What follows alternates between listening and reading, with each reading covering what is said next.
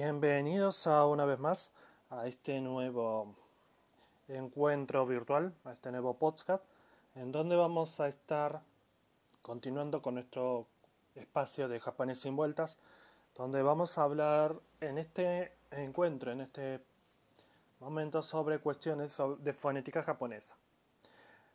A veces, para decir una cosa muy importante, las cosas que decimos en japonés tienen ciertas variaciones con el español. No es la misma forma de la, como, como nos expresamos que como en el japonés se expresa. En especial con el tema del sonido. Por eso hoy vamos a hablar acerca de esas cuestiones que pueden ser necesarias a la hora de poder expresar un texto de manera oral. El primer punto de que vamos a hablar es lo que llamamos la regla de la doble consonante. ¿Y qué es esta regla de doble consonante? Hay ciertas palabras en las cuales necesitamos una estiración del sonido, una prolongación, en este caso de las consonantes, proporcionar una especie de pausa pequeña para darle un sentido a la oración. En este caso, a una palabra. Por eso, una de las formas de hacer esta estiración del sonido es a partir del uso de un tsu pequeño. Es el tsu, que todo que se puede escribirse en hiragana, pero se escribe de manera pequeñita antes del sonido que vamos a duplicar.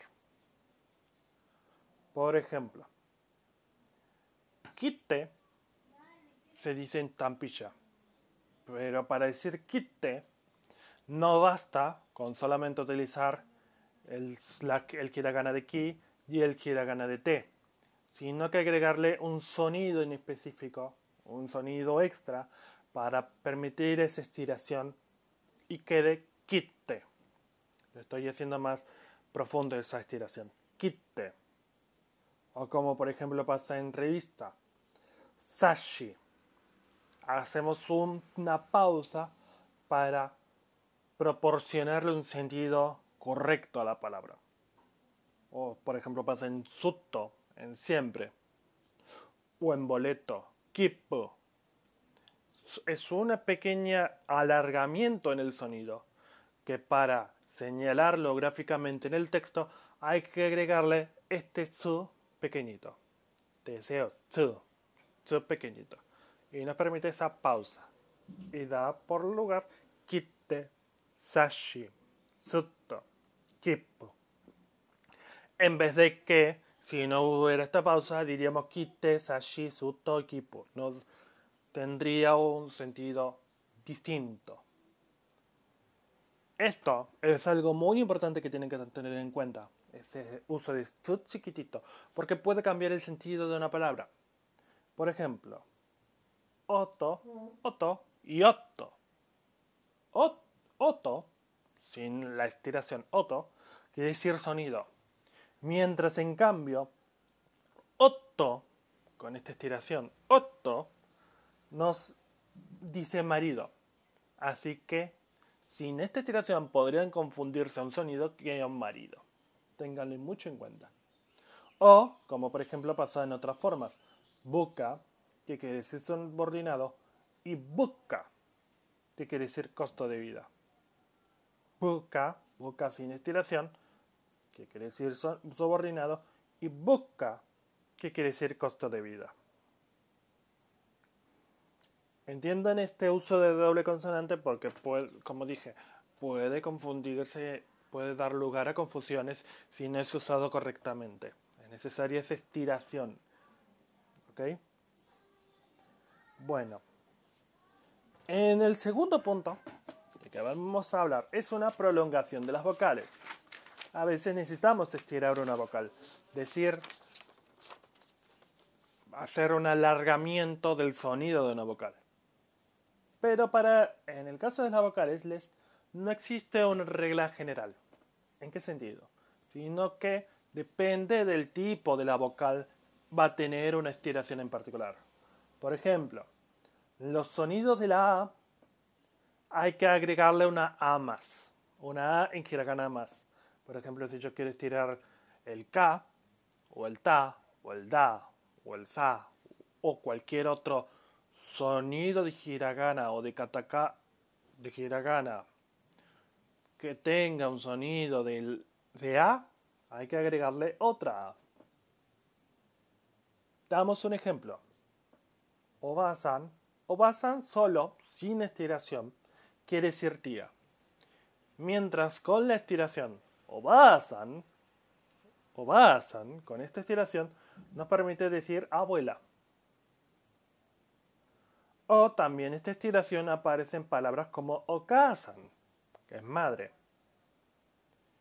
Es una estiración, un agregado de una A extra que nos permite estirar el sonido de la A. Por ejemplo, en este caso. Lo mismo pasa en I. En I, para estirar el sonido de la I hay que utilizar otra I, hay que agregarle otra I. Si yo quiero estirar el, el chi o el, o el gi o el ki o cualquier otro sonido perteneciente al, al I, hay que agregarle otra I. Y aquí también podemos dar lugar a las confusiones si no utilizamos bien ese, ese sonido. Por ejemplo, Oshisan, sin estiración, quiere decir tío, mientras Oshisan quiere decir abuelo. Una estiración puede traer malas interpretaciones. Confundirse de un tío con un abuelo. En el caso del sonido de la U, pasa también lo mismo. Hay que agregarle otra U. Por ejemplo, si yo quiero estirarle el tsu, si yo quiero estirarle el ku, si yo quiero estirarle el gu, o cualquier otro sonido perteneciente al U, al universo de la U, hay que agregarle otro sonido. Igual del de la U, es decir, un hiragana de U. Por ejemplo, también podemos dar lugar a confusiones. Decimos yuki, que es nieve, y que es sin estiración, yuki. Mientras si digo yuki, Estamos hablando de valor o coraje. Son dos sonidos totalmente, son dos sonidos mm, con una pequeña diferencia en cuanto a la estiración, pero cambia totalmente el sentido de la misma. Así que podrán confundirse la nieve con, en este caso, el valor o el coraje. En el caso de la E, el sonido de la E tiene otra cosa. Hay que agregarle, en este caso, una I que en este caso la I no sonará, pero nos brindará ese sonido estirado de la E. Por ejemplo, Heya, Heya, Heya sin estiración, Heya es habitación, mientras que Heya es llanura. Heya sin estiración es habitación, o He, y Heya, y Heya con estiración es llanura. Vieron de que acá, si pueden notar el sonido, ven de que muchas veces cuando estiramos la E puede aparecernos una I. Bueno, es por eso. Por eso se agrega una I más. En vez de una I más. ¿Ok? También aparece en otras iteraciones. Por ejemplo, EGA. EGA. Que es película. Toque. Que es reloj. Keto que es lana, sensei, que es maestro, o ego, que es inglés. En e-, todos estos casos aparece una I, pero no decimos esa I. Por ejemplo, en Tokei no decimos Tokei, sino que decimos Toque. O en e, en película no decimos Eiga, sino decimos Ega. O en lana no decimos keito, sino decimos keto. O en sensei, en maestro, no decimos sensei. Aunque muchas veces en el español lo podemos confundir. Muchas veces en las películas, en, cuando traducen del inglés al español, digo del japonés al español, o de japonés al inglés pueden traer estas confusiones porque no se sabe, no saben sobre, la, sobre el tema de esta prolongación de las vocales. No es que es un sensei, sino que es un sensei. Son dos cosas totalmente distintas. El sonido es más adecuado el de la estiración de la E y no el agregado de una I. O, ejemplo, para decir inglés como idioma, no decimos ego, si no decimos ego, es una estiración, un alargamiento de esa El mismo problema trae con las estiraciones de la O. En el caso de la O estirada, lo que tenemos que hacer es agregarle una U. La U, como muchos saben en español, es una vocal cerrada porque tiene menor intensidad. Lo mismo pasa con la I, tiene menor intensidad. Como tiene menor intensidad, se eclipsa con la O, por lo cual nos permite dar esa estiración de la O. Y acá también puede haber confusiones. Coco, sin estiración, es aquí. Si yo digo coco, coco, coco, es secundaria con una estiración distinta. Coco es aquí. Coco, coco es secundaria. Pero en realidad, coco, para decir secundaria se escribe coco. Pero se dice coco. Lo mismo que azúcar. Azúcar se escribe sato, satou, pero no decimos satou, sino decimos sato. Sato, Sato. O en hermano. No decimos otouto, decimos ototo. O en padre, no decimos otousan, sino decimos otosan. ¿Vieron que el sonido cambia? ¿Notan que el sonido este cambia? Que agrega, que en este caso la O se agrega una U pero ese aún no suena. Eso es algo que es muy importante que tienen que tener en cuenta.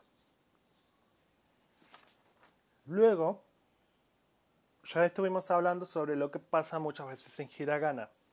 Estas estiraciones de las, de las consonantes, con este su chiquitito, como pasa en kite, sashi, y las estiraciones de las vocales, en este caso, en el caso de la A se agrega otra A, en el caso del sonido de la para estirar el sonido de la I agregamos otra I, para agregar el sonido la U estiramos el son, agregamos otra U, en el caso de la E agregamos una I, en el caso de la O y agregamos otra agregamos una U.